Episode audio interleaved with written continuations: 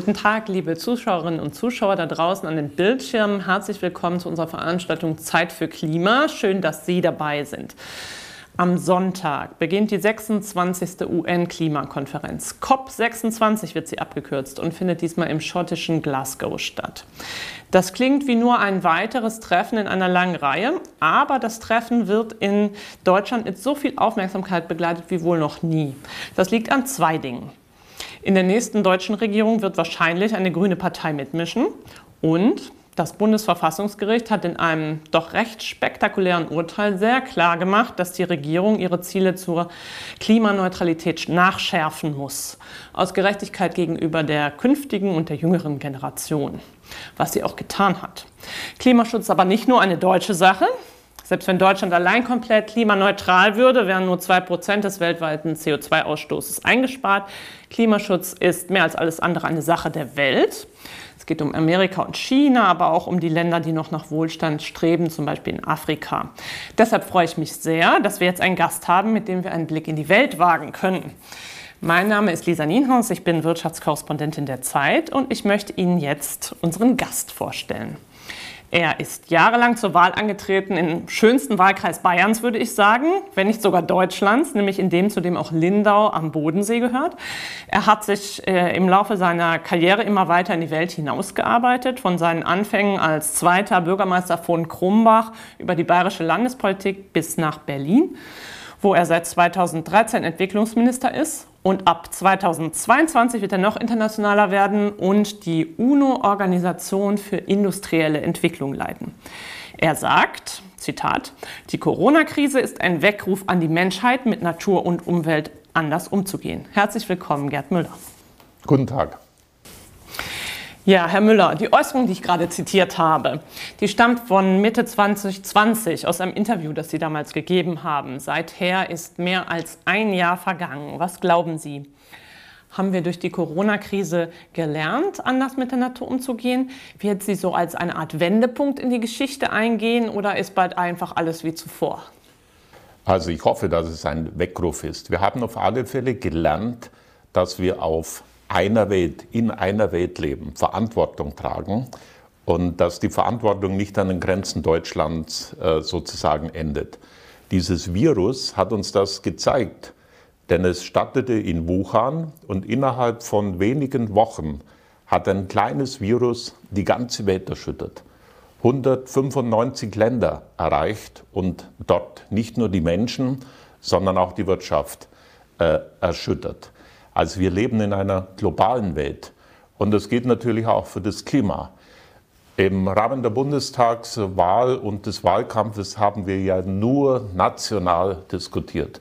So schön das ist und so wichtig, dass wir Lastenfahrräder steuerlich begünstigen wollen und vieles mehr im nationalen Bereich. Sie haben es gesagt, Deutschland muss ehrgeizig sein zu Hause, aber wir tragen nur 2% zum CO2-Ausstoß in der Welt bei. Das, der Klimaschutz ist die Überlebensfrage der Menschheit. Und zwar insbesondere für die Menschen in den Entwicklungs- und Schwellenländern, die im Übrigen am wenigsten an CO2 emittieren, aber am härtesten getroffen sind. Und ich kenne Klimaflüchtlinge. Ich kenne Menschen, die ihre Lebensgrundlage äh, bereits verloren haben. In Äthiopien, in der Sahelregion. Und die sagen mir, fahr nach Hause und sag den Industrieländern, dass es so nicht weitergehen kann. Hm. Beobachten Sie denn zum Thema Klimaschutz einen Mentalitätswandel, jetzt speziell in Deutschland? Ja, ich glaube schon. Es ist äh, bewusst geworden, dass ähm, wir Verantwortung übernehmen müssen und noch ein Stück ehrgeiziger werden müssen bei dem Thema. Aber wir müssen auch äh, bei den Fakten bleiben. Der Klimaschutz beginnt nicht mit Fridays for Future. Ähm, Sondern? Die haben, äh, die haben das Thema jetzt noch einmal, sage ich mal, äh, Schwung gegeben und ins Bewusstsein äh, gebracht, auch der Politik Dampf gemacht. Das finde ich gut. Der beginnt viele, viele Jahre zurück mit der Industrialisierung, mit den rauchenden Schloten im Ruhrgebiet, wo das. Bewusstsein noch nicht da war. Und dann gab es 1972, ja, Sie haben richtig gehört, eine Weltkonferenz. Da war ich noch nicht geboren. Ja, und da ging es ums Klima. Und da hat Indira Gandhi äh, den Industrieländern gesagt, das, was ihr macht mit euren rauchenden Schloten, euren Wohlstand mit Kohle, Gas und Öl aufzubauen, zu Lasten von uns, Indien und die Afrikaner, das ist nicht in Ordnung. Und fangt bei euch an, das zu verändern. Und verbietet nicht uns die Nutzung von Kohle und Öl. Das war 72. Klaus Töpfer hat als Umweltminister Grundlegendes beim Klimaschutz schon eingeleitet. Und jetzt möchte ich ein Faktum nennen. Seit 1990 hat Deutschland, obwohl wir die Wirtschaft den, äh, vom Wachstum her vermehrfacht haben, ich glaube fast verdreifacht die Wirtschaftsleistung, haben wir den CO2-Ausstoß um minus 40 Prozent reduziert. Also es ist schon was passiert aber es reicht nicht. Es ist also was möglich. Wie ist das denn ähm, äh, mit den Unternehmen? Sind die auch bereit? Haben die auch äh, einen Mentalitätswandel durchgemacht? Oder würden Sie sagen, das ist noch viel mehr Greenwashing und Imagepolitur als wirklich ernst gemeint? Ich glaube, das ist angekommen. Wir haben ja ein Klimaschutzgesetz ähm, in der Vorgängerregierung verabschiedet, das jetzt nachgeschärft werden muss. Und jetzt kommt es darauf an, dass die jetzt neue Bundesregierung auch die Einhaltung der Vorgaben in den einzelnen Sektoren äh, überwacht und durchsetzt. Also ob das die Industrie ist, ob es äh, der Bereich Verkehr ist oder ob es die privaten Haushalte sind. Es muss eine Menge noch passieren in Deutschland. Aber ich sage jetzt mit Blick auf die COP, entscheidend ist, dass wir den Klimaschutz und die Anstrengungen internationalisieren. Denn äh, wenn wir uns vorstellen, dass Indien und Afrika die nachholende Entwicklung der nächsten 20 Jahre. Die Afrikaner, der Kontinent, äh, wird sich bis 2050 verdoppeln, die Menschen. Von 1,2 auf 2,5 Milliarden. Und 600 Millionen haben im Augenblick noch keinen Strom. Das heißt, fast 2 Milliarden Menschen zusätzlich wollen und werden die nächsten äh, 30 Jahre Zugang zu Energie bekommen, zu einer Steckdose. Und wenn das auf der Basis, wie im Ruhrgebiet in den 20er, 30er Jahren von Kohle und Öl erfolgt, was im Augenblick geplant ist, dann erreichen wir kein 2-Grad-Ziel, dann wird es auf ein 3-Grad-Ziel losgehen. Und deshalb entscheidet sich dort in den Entwicklungs- und Schwellenländern, wo 80 Prozent der Menschen leben, der Klimaschutz. Und hier können wir als Industrieland Wesentliches beitragen, damit die Katastrophe nicht eintritt. Reden wir denn dann zu wenig äh, über andere und zu viel über uns, wenn es um Klimaschutz geht? Also zu Hause ehrgeizig sein, äh, das ist, äh, wir müssen da vorausgehen. Wir haben immerhin noch acht bis neun Tonnen pro Kopf äh, emittieren wir. Aber der Durchschnittsafrikaner liegt unter einer Tonne. Und das möchte ich auch den Fachleuten mal sagen, wenn nur die Afrikaner bis 2050 dann Bevölkerungswachstum auf dreieinhalb Tonnen pro Kopf den CO2-Ausstoß erhöhen würden, dann liegen sie immer noch bei 50 Prozent dessen, was wir pro Kopf ausstoßen.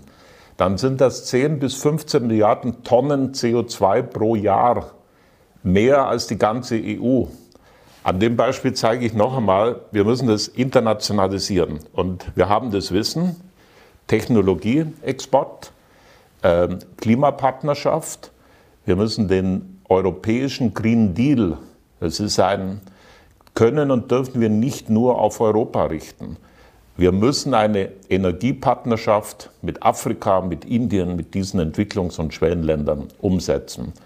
Und das heißt, ich war gerade vor kurzem auf der Weltausstellung in Dubai, habe mit den Emiratis gesprochen, die in der Wüste äh, Abu Dhabis das größte, weltgrößte Solarkraftwerk bauen, dort den Solarstrom für einen Cent produzieren. Ein Cent liefert uns die Sonne heute die Kilowattstunde. Aber was, was das Moderne ist, sie produzieren Wasserstoff. Wir können aber aus Wasserstoff auch Methanol machen. Dann hätten wir den Kraftstoff der Zukunft, CO2-neutral. Also wir brauchen diese großen Partnerschaften mit äh, den Afrikanern, mit Indien, Technologie- und Energiepartnerschaft. und müssen weg von der Nabelschau nur auf uns zu schauen. Das ist sicher richtig. Ich frage mich aber manchmal, oder ich würde Sie mal ganz ketzerisch fragen, ist es nicht vielleicht in Afrika so, dass die Afrikaner ganz andere Sorgen haben als den Klimaschutz? Im Sinne von, erstmal äh, wollen wir hier ähm, dafür sorgen, dass wir nicht mehr so arm sind beispielsweise. Wie geht man damit um? Ja, Sie stellen die richtige Frage. Der Energieminister aus Indien, der hat mir vor zwei Jahren genau das gesagt. Äh, Sie kommen hierher nach Delhi und äh, sagen mir, wir Inder dürfen nicht weiter auf Kohle und Öl setzen. Äh, fangt doch erst mal bei euch an und wir haben andere Probleme. Mhm. Und äh, dann hat er noch dazu gesagt, dann müsst ihr uns das finanzieren. Mhm. Und jetzt sind wir aber auch bei der COP mhm. äh, 26 in Glasgow. Natürlich müssen die Reichen Solidarität auch beim Klimaschutz mit den Armen zeigen. Wir können ihnen nicht verbieten, dass sie Technologien nutzen und Kohle, Öl und Gas, wie wir bis heute ja auch noch nutzen, wenn wir ihnen keine Alternative aufzeigen. Aber jetzt sind wir doch in der komfortablen Situation. Wir können einfach 60 oder 80 Jahre Industrie und Energieentwicklung überspringen und einen Transformationsprozess. Äh, die Afrikaner, die Inder müssen nicht in Kohle einsteigen. Wir liefern Wissen, Technologie und Partnerschaft zum Aufbau der Nutzung der erneuerbaren Energien.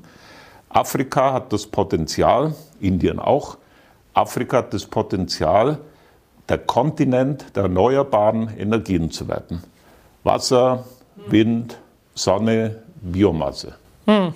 Und wir haben das Wissen, reichen wir uns die Hand, äh, kommen zu neuen Partnerschaften, das schafft Arbeitsplätze bei uns, Arbeitsplätze dort und Zukunft für alle. Hm. Aber wie schaffen wir es denn, dass sich das sozusagen lohnt für beispielsweise Afrika? Weil im Prinzip ist es ja jetzt im Moment äh, noch deutlich günstiger, sich einfach ein Kohlekraftwerk hinzustellen. Was ich gerade gesagt habe, da werden die Zuschauerinnen und Zuschauer jetzt äh, sagen, hoffentlich, und ich glaube, es sagen viele, ja, warum machen wir das nicht, hm. äh, was der Müller sagt.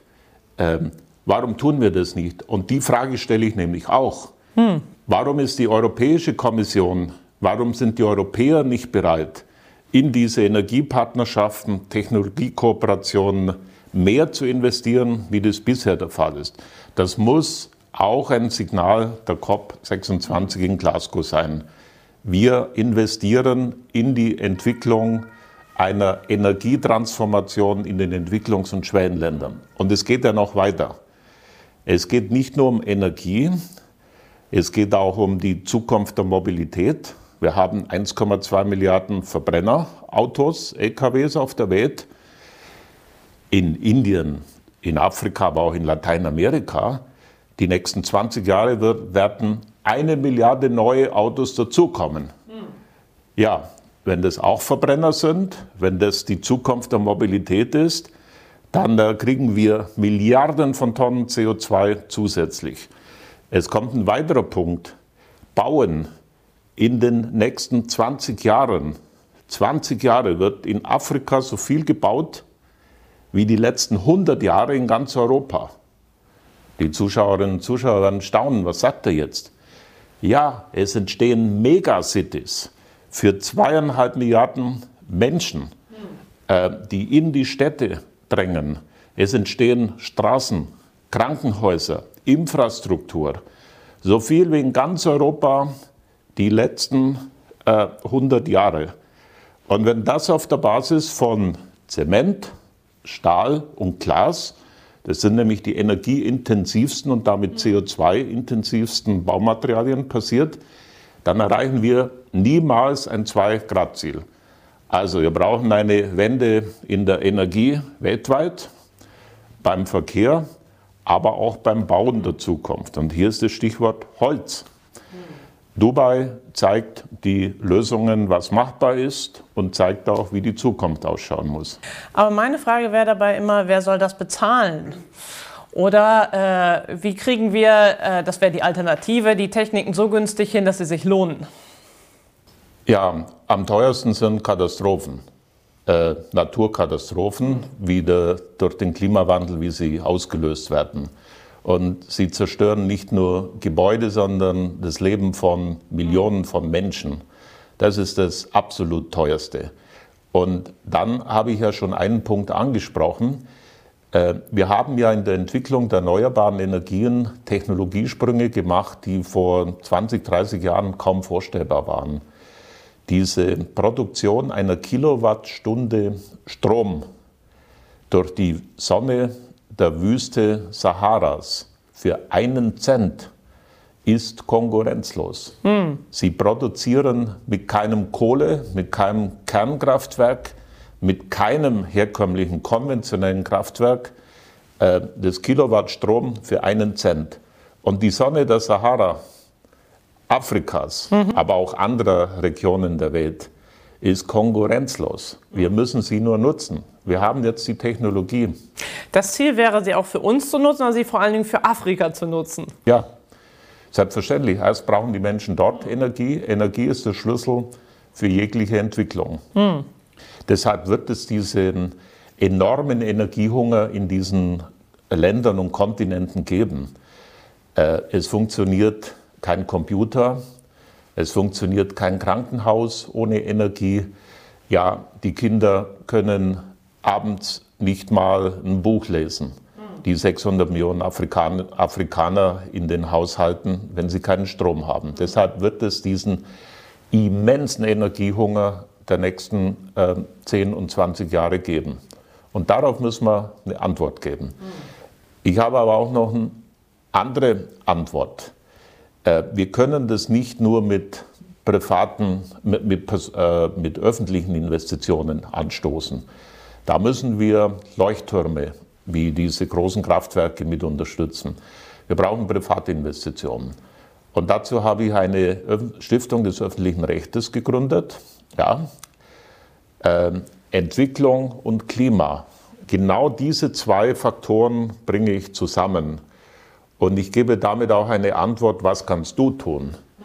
Weil mir ist ganz wichtig, ich habe auch die Jugendlichen bei Fridays for Future gefragt, auf die Straße gehen, jawohl, Bewusstsein, aber was tust du selber für den Klimaschutz? Und das frage ich auch jede Zuschauerin und Zuschauer, die jetzt heute zuschaut. Mhm. Was tust du selber? In deinem Büro, ist das Büro klimaneutral? Ja, warum nicht? Ich habe den Bundestagspräsidenten gefragt, stell bitte den Deutschen Bundestag klimaneutral. Dein Was hat er gesagt? Äh, wir prüfen das und die Prüfung hat ergeben, dass es angeblich nicht geht. Aha. Äh, das hat im Übrigen meine Verwaltung im Ministerium mir auch gesagt. Mhm. Wir haben, haben ein altes ähm, Ministeriumsgebäude und dann habe ich gesagt, hier, ich ordne das an. Innerhalb von einem Jahr ist dieses Haus klimaneutral. Wir sind mit dem Umweltministerium das einzige Ministerium in Berlin, das klimaneutral ist. Wie geht das? Und das kann jeder von Ihnen zu Hause machen. Fragen Sie Ihren Chef. Es kann auch jede Schule machen. Es kann jeder Privatfrau, Mann machen. Äh, Sie berechnen den CO2-Ausstoß, beispielsweise dieses Studios. Da kommt eine bestimmte Zahl raus. Dann reduzieren Sie, nämlich durch moderne Heizung, Investitionen in in äh, Wärmeschutz und so weiter. Man kann reduzieren, jedes Gebäude. Aber dann kommen Sie an einen Punkt, wo Sie nicht auf Null kommen. Äh, im, Im Wesentlichen nicht auf Null.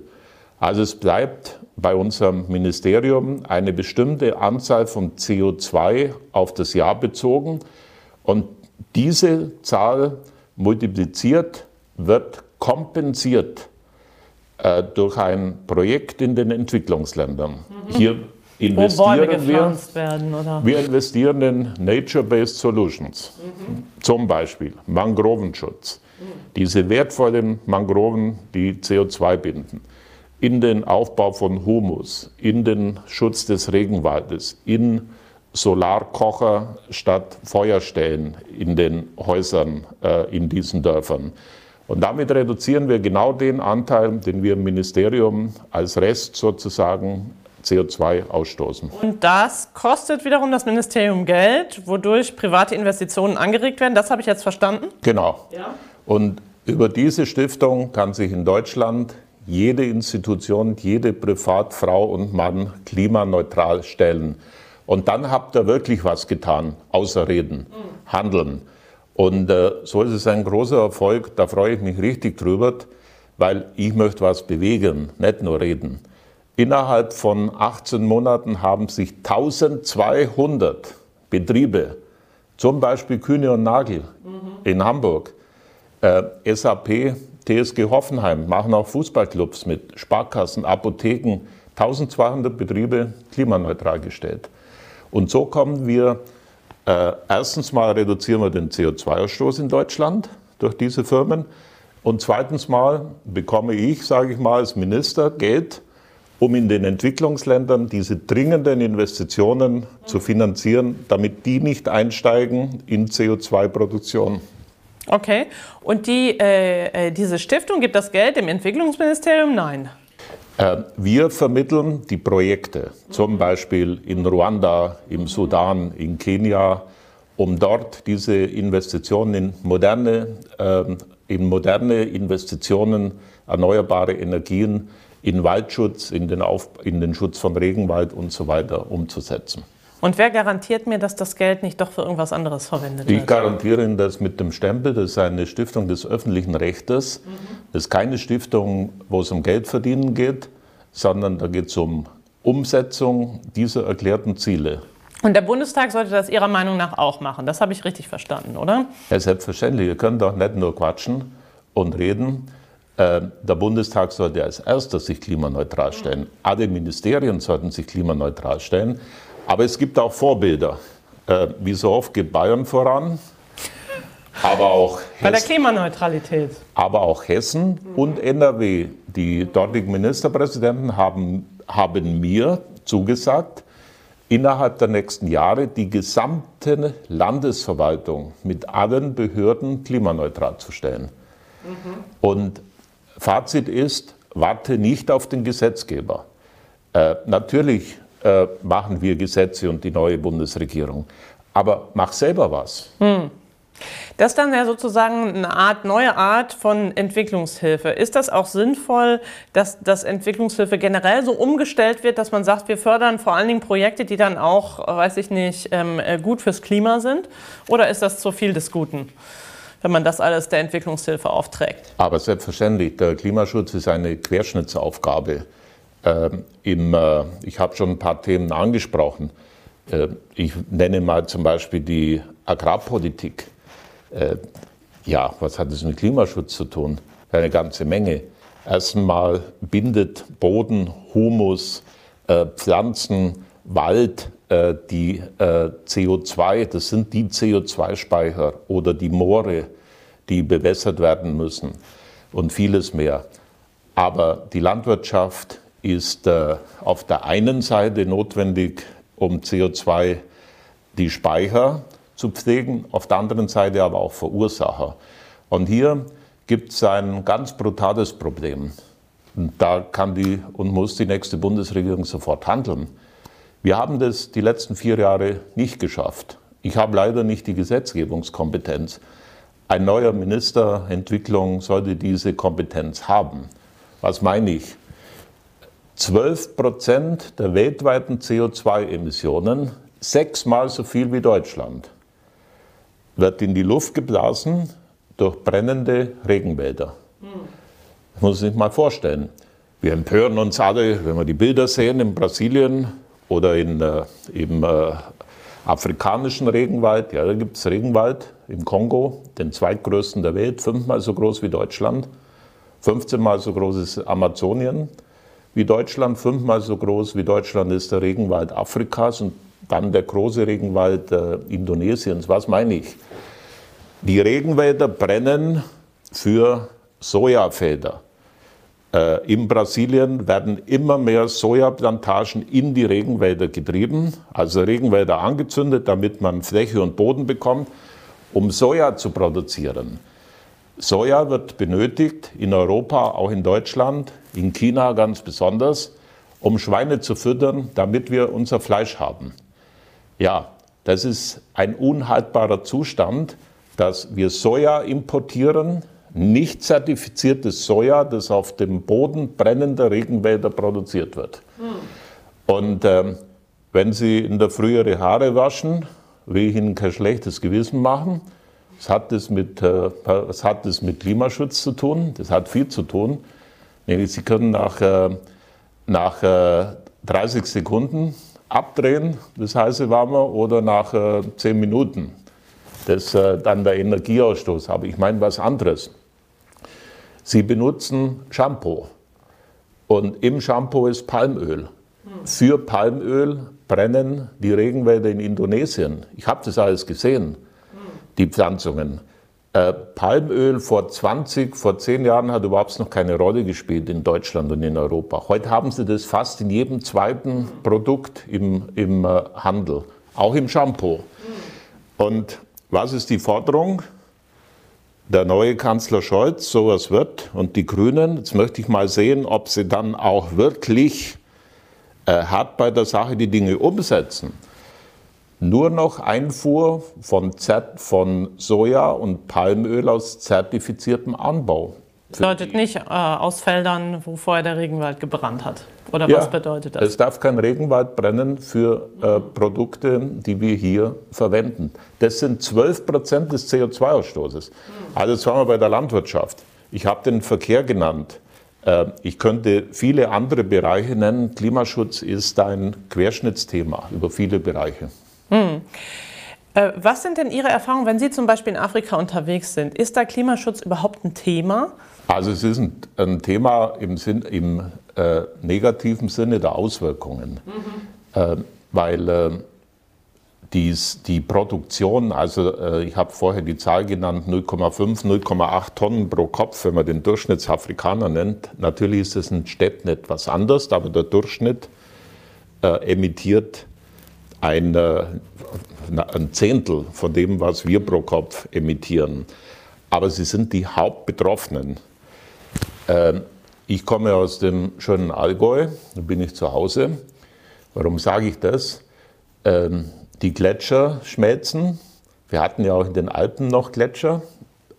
Aber bei mir an der Garagen Südseite, es war bis vor sechs, acht Jahren undenkbar, da wachsen jetzt im Sommer die herrlichsten Trauben. Mhm. Trauben, Wein. Weintrauben, Wein aus dem Allgäu. Bei uns war es einfach zu kalt immer. Mhm. Das ist der Klimawandel bei uns. Nun sagen die Leute, ja, das ist doch äh, okay, schön. da kann ich ganz gut leben damit. Aber in Äthiopien oder in der Sahelregion, wo ich Menschen getroffen habe, zum Beispiel an der somalischen Grenze, wo ich mit Frauen auf dem Boden saß, äh, die mir Leid geklagt haben, hat sich das Wasser auf 400 Meter zurückgezogen. Also sie müssten 400 Meter bohren. Die Frauen sagen mir, sie leben über Generationen hier, es gab es noch nie. Ich bin dorthin gefahren, keine Pflanzen mehr, weil kein Wasser, so ist der Kreislauf. Kein Wasser, kein Grün und keine Pflanze. Wo es keine Pflanzen mehr gibt, gibt es auch keine Tiere mehr. Kamele und Tiere, die an der Straße verendet lagen. Und dann stirbt der Mensch. Erst die Pflanze, dann das Tier und dann der Mensch. Die Menschen verlieren in dieser Region, insbesondere in der Sahelregion, in Subsahara-Afrika ihre Lebensgrundlage. Über Jahrhunderte, Jahrtausende haben die dort gelebt. Und da sind wir beim Stichwort Klimaflüchtlinge. Wir haben den Afrika heute schon 25 bis 30 Millionen Flüchtlinge, die einfach wandern, flüchten müssen, weil sie ihre Lebensgrundlage verloren haben. Und es werden in den nächsten 10 bis 20 Jahren 100 bis 150 Millionen. Ja, und wenn Sie sich jetzt das überlegen, äh, bei uns gibt es jetzt auch Heißtage, Heißperioden im Sommer. In diesen Regionen haben Sie dann eine Situation, dass das Thermometer nicht einen, sondern fünf Tage oder drei Wochen 50 Grad und mehr erreicht. Und damit ist ein Leben für Tier und Mensch nicht mehr möglich in diesen Regionen. Aber die Bevölkerung wächst und der Bevölkerungsdruck und es kommt zu Wanderungs-, zu Fluchtbewegungen. und es kommt zu Aggression, zu Krisen und Kriegen. Das ist nämlich der Hintergrund der Situation in der Sahelregion. Für wie wahrscheinlich halten Sie, dass das sozusagen auch nach Europa noch äh, rüber schwappt? Äh, die Menschen suchen nach Überlebenszonen. Hm.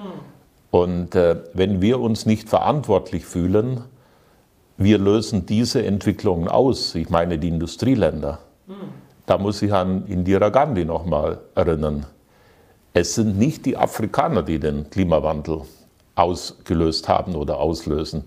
Es waren und sind wir, die reichen Industrieländer. Und es ist heute noch, auch das muss in Glasgow bedacht werden, äh, die reichen 10 Prozent, wir, Sie und ich, wir, die reichen 10 Prozent führen einen Lebenswandel, nämlich Autos, die sie fahren, einen Konsum, den sie praktizieren, äh, und verbrauchen und, und lösen somit äh, 60 Prozent, 10 Prozent lösen 60 Prozent der CO2-Emissionen der Welt aus.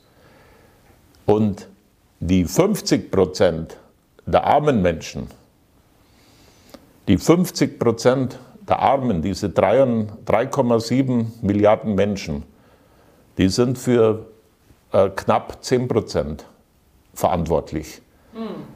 Also über das müssen wir in Glasgow nicht nur reden, sondern daraus ergibt sich eine klare Verantwortung für die Reichen, für diese 10 Prozent, die in der historischen Last, das kommt ja nochmal dazu, historisch haben wir ja die letzten 100 Jahre Industrialisierung, diese historische Last aufgebaut, aber sind jetzt auch jetzt noch 2021 absolut an der Spitze pro Kopf. Und ganz schwierig natürlich die Situation in China. China, die, ähm, dieses riesige Land, 27 Prozent der Welt-CO2-Emissionen verantwortet. Aber Quintessenz, wir Reichen haben eine besondere Verantwortung, weil wir die historische Last haben, die aktuelle Last. Wir haben aber auch das Wissen, der Lösungen. Hm. Und das Geld vielleicht auch? Und das Geld. Ist das auch ein Plädoyer für sozusagen mehr ähm, äh, Entwicklungshilfe und mehr Geld, das sozusagen fließt in, in, in diese Länder, um die zu unterstützen, beispielsweise äh, um diese großen ja. Kraftwerke aufzubauen etc.? Also ich bin ja äh, nicht der, der sagt, das kannst du jetzt mit äh, Geld lösen, sondern wir lösen es mit Partnerschaft und Investitions- und Technologietransfer. Das werde ich auch in meiner neuen Aufgabe als UNIDO-Generaldirektor zum Schwerpunkt machen. Bring Wissenschaft und Wirtschaft zusammen und es profitieren alle. Wir können dort ähm, durch unsere Technologie Arbeitsplätze in Europa sichern und wir schaffen dort Zukunft nicht emissionsfrei, aber auf aber wir überspringen 60, 80 Jahre der Technologieentwicklung. Und das ist doch eine großartige Vision. Das ist nicht Vision, das ist Realität. Und jetzt gibt es doch in Deutschland, jetzt gibt es doch in Deutschland Politikerinnen und Politiker, die sagen, das Entwicklungsministerium müssen wir jetzt abschaffen in der neuen Regierung, weil jetzt brauchen wir das für andere Zuschnitte und man muss das Geld verteilen. Also wer das macht, hat die Welt nicht verstanden. Wer sich zurückzieht und einigelt auf Deutschland, auf Klein-Klein, äh, wird seiner Verantwortung und der Dimension nicht gerecht. Die Entwicklungspolitik hat heute in der Außenwirkung der Lösung globaler Herausforderungen eine ganz neue Dimension erfahren, nämlich das, was ich dargestellt habe. Agrar- Umwelt, Außenwirtschaft, Klimapolitik internationalisieren. Wir leben auf einem Planeten. Und das Klima, das viele schauen ja in den Himmel hoch und dann denken sie, es ist das Klima. Aber man kann es auch unter der Metapher sehen, der Himmel gehört uns allen. Hm. Sie haben in dem ähm, Interview, was ich am Anfang erwähnt habe, noch was Interessantes gesagt. Ähm, Oh, ich, ich, zitiere mal. Ähm, Der immer weiter, schneller, mehr Kapitalismus der letzten 30 Jahre muss aufhören. Ja. Was meinten Sie damit? Das klingt ja schon sehr, ähm, äh, wie soll man sagen, ähm, nach, wir haben es erzeugt, jetzt müssen wir auch aufhören. Ja, selbstverständlich. Das, das klingt nach äh, Erhard Eppler, mhm. ähm, der Philosophie des Genug. Der hat sich nämlich vor 30 Jahren damit schon beschäftigt. Wir sind ja nicht Klüger. Äh, Im Gegenteil, wir haben die letzten 30 Jahre unseren Konsumrausch einfach äh, ein Stück weit unverantwortlich weitergetrieben. Ähm, Karl Friedrich von Weizsäcker, Ulrich von Weizsäcker, äh, Erhard Eppler und viele andere, Klaus Töpfer und viele andere müsste ich nennen, haben in den 70er und 80er Jahren äh, Antworten gegeben, indem sie gesagt haben, mit weniger mehr erreichen, Faktor 10, dematerialisieren. Äh, also das Thema Energieeffizienz, aber auch Dematerialisierung. Ähm, wie viele Handys haben Sie zu Hause in Ihren Schubladen rumliegen? Brauchen wir alle drei Jahre ein neues Apple-iPhone? Nein, wir brauchen es nicht. Das ist nur ein Beispiel. Ähm, Doch, wenn wir es kaputtgeschmissen haben. Äh, der Durchschnittsdeutsche, da liegen drei, drei Handys zu Hause. Ähm, das ist aber Materialisierung. Da stecken wertvolle äh, Materialien drin, da ist Energie drin und so weiter. Das ist jetzt nur ein Beispiel. Oder ich nenne ein anderes Beispiel. Vor 30 Jahren, so alt bin ich schon, war ich auf der Automobilausstellung in Frankfurt. Ich war jetzt vor ein paar Wochen in München auch habe gedacht, jetzt schaue ich mal, was die deutsche Automobilindustrie zum Klimaschutz zu sagen hat. Ganz irgendwo in der Ecke war von einem Privatanbieter ein Wasserstoffauto versteckt. Ähm, aber ansonsten waren die großen, tonnenschweren ähm, E-Autos überall präsentiert. Was, was will ich äh, damit sagen? Vor 30 Jahren hat VW auf der Automobilausstellung in Frankfurt das 1-Liter-Auto vorgestellt. Und vor 25 Jahren hat MAN bei mir zu Hause in Oberstdorf, Werbung, schönster Tourismusort Deutschlands, den Wasserstoffbus in Betrieb genommen. Wir haben das äh, autofreie Oberstdorf umgesetzt und einen wasserstoffbetriebenen Bus. Der wasserstoffbetriebene Bus ist klasse gelaufen und nach zwei Jahren ist der Flächenversuch eingestellt worden. Das 1-Liter-Auto von VW, das hat am Markt keinen Erfolg erzielt, weil es nicht cool war. Mhm. Äh, was haben wir gemacht? Die SUV, äh, Tonnen Autos heute, schwerer geht es gar nicht mehr. Äh, der Verbrauch wurde immer weiter gesteigert und damit natürlich auch die CO2-Emissionen. Also wir waren vor 30 Jahren in vielen Bereichen in der Wirtschaft und im Denken schon weiter wie heute. Hm. Aber das, was Sie da geäußert haben, auch zum Teil, was Sie jetzt sagen, ist ja schon eine recht deutliche Kritik am Systemkapitalismus oder verstehe ich das falsch? Ja, wir können und müssen über die Grenzen des Wohlstands nicht nur neu denken, sondern handeln. Und jetzt haben wir den Weckruf der Pandemie, äh, nicht da weiterzumachen, wo wir aufgehört haben, im Konsum und im Wohlstandsrausch immer mehr, immer schneller, immer weiter, sondern jetzt ist ein Einschnitt. Und äh, das heißt Green Recovery. Nun denke ich nicht nur an Deutschland, sondern ich denke weltweit. Wo setzt die Wirtschaft jetzt neue Akzente? Äh, wir müssen auch über das Thema Lieferketten. Funktioniert die Globalisierung äh, über die Lieferketten von China bis San Francisco so, wie das bisher praktiziert wurde. Dass wir uns einfach nehmen, was an Ressourcen, vornehmlich in Entwicklungs- und Schwellenländern da ist, und hier nutzen und dort die Menschen in Armut zurücklassen. Da wären wir beim Lieferkettengesetz, beim Handel fair zu gestalten. Das hat ja auch alles etwas zu tun, Gerechtigkeit mhm. zu schaffen. sind ja jetzt sozusagen alles äh, äh, einzelne Eingriffe, aber äh, Ihre Äußerung klang für mich so, als hätten Sie sozusagen generelle Zweifel, ob wir das mit diesem System überhaupt schaffen. Ist das so oder glauben Sie, wir, das ist anpassungsfähig und irgendwie geht Kapitalismus und Klimaschutz dann doch zusammen? Ähm, wir müssen die soziale Marktwirtschaft weiterentwickeln zu einer ökologisch-sozialen Marktwirtschaft. Marktwirtschaft im, innerhalb der äh, Grenzen des Planeten. Und da bedarf es neuer äh, Eingriffe und Antworten.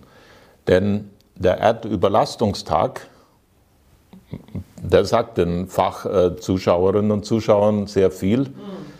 Nämlich äh, an dem Tag, wo wir sozusagen mehr verbrauchen, als äh, an, äh, an Rohstoffen äh, generieren, der Planet und nachwachsen kann, der hat sich immer weiter nach vorne und ist jetzt, ich weiß jetzt heute nicht den genauen Tag, der ist im Mai, Juni zwischenzeitlich. Und das heißt, den Rest leben wir über die Verhältnisse anderer und des Planeten.